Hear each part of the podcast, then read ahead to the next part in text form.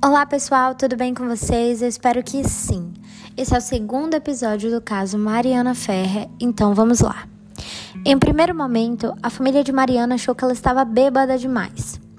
Porém, ao ser tiradas as roupas da garota, já que a mãe estava levando ela para um, uma ducha, a mãe notou muito sangue nas roupas de Mariana e um forte odor de esperma, algo que assustou a família da garota.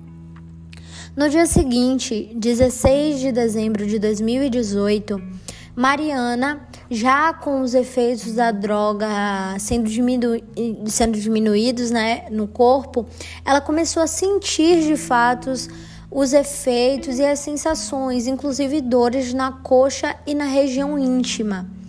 Mariana disse para a mãe que não sabia do que se tratava aquele sangue nem aquele forte odor e por isso foram até a delegacia fazer o BO.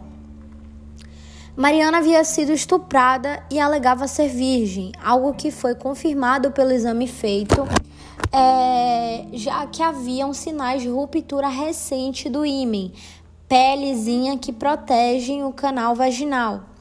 Mariana tomou por dias coquetéis de prevenção de DST, que é um procedimento padrão e bem invasivo, pois ela por conta né, do, da situação, ela foi atendida principalmente por homens dentro da delegacia.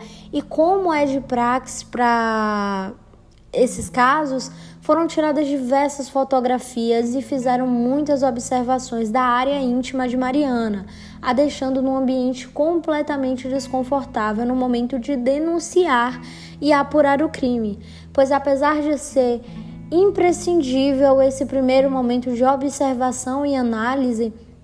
É um momento muito invasivo, pois ela já havia passado por um trauma que seria a descoberta do estupro e agora estava passando por um momento mais delicado, que é o julgamento dos homens e também é, a exposição das suas partes pela delegacia. É, com o início da investigação, André Camargo de Aranha um produtor futebolístico foi indiciado por estupro de vulnerável.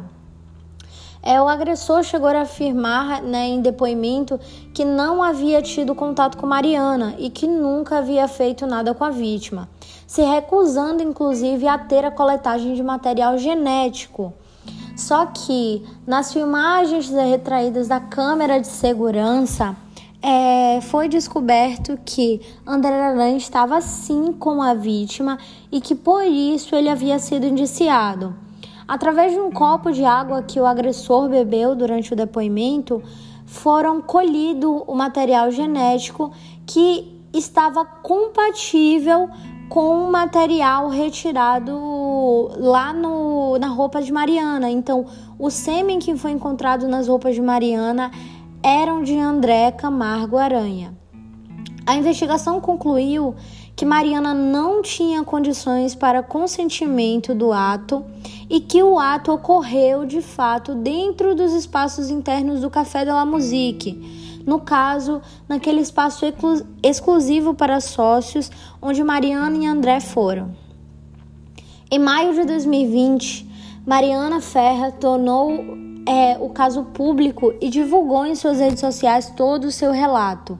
Além de publicações das provas anexadas e imagens que comprovariam que André havia de fato cometido o crime, foi levantada a hashtag Justiça por Mari Ferrer por todas as redes sociais, pedindo que a devida justiça fosse feita. Foi aí que Mariana descobriu que não havia sido a única vítima. Outras meninas também relataram ter sido abusadas dentro do mesmo café e que não denunciaram por medo, pois conheciam as pessoas que estavam lá e sabiam da influência dos mesmos. O caso tomou proporções imensas e, após sete meses, o inquérito foi concluído. A delegada responsável pelo caso declarou que as provas obtidas através dos exames periciais dos depoimentos das vítimas e testemunhas, bem como a falta de consistência no depoimento do agressor, tornaria o André culpado. Porém, ela afirma que cabia à justiça é, analisar a investigação e tomar as medidas cabíveis. O Ministério Público de Santa Catarina denunciou o agressor André, André Aranha por estupro de vulnerável no dia 25 de 7 de 2019, solicitando reparações financeiras e morais à vítima.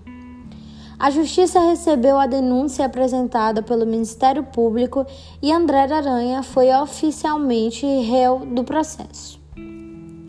Sobre os depoimentos, houveram muitas inconsistências, pois as amigas de Mariana que estavam com ela no dia alegaram que a mesma havia consumido mais de uma taça de gin no bar e que ela estava eufórica e aparentemente bêbada. Ao serem questionadas sobre o fato de terem abandonado a colega naquele estado, as mesmas logo disseram que ela já estava bem e que por isso não viram a necessidade de ficar com ela. Mas se ela estava bêbada, e dois minutos depois ela já não estava mais. O tempo, né, de cura da bebida de Mariana foi tão rápido assim. Então tinha caroço no angu. Os depoimentos foram concluídos como distração, já que as amigas queriam que Mariana fosse ao outro beat club para desqualificar o crime, pois sem a lembrança e o controle, Mariana não saberia onde foi sido estuprada e nem por quem. O caso foi encerrado no dia 4 de novembro de 2020, com uma sentença inédita para o Código Civil e Penal Brasileiro. Então, ficamos por aqui. Esse é o segundo episódio. E no próximo iremos analisar sociologicamente a sentença de André de Camargo Aranha, baseado nos conceitos principais da psicanálise e como os grandes sociólogos interpretam o abuso sexual. É isso.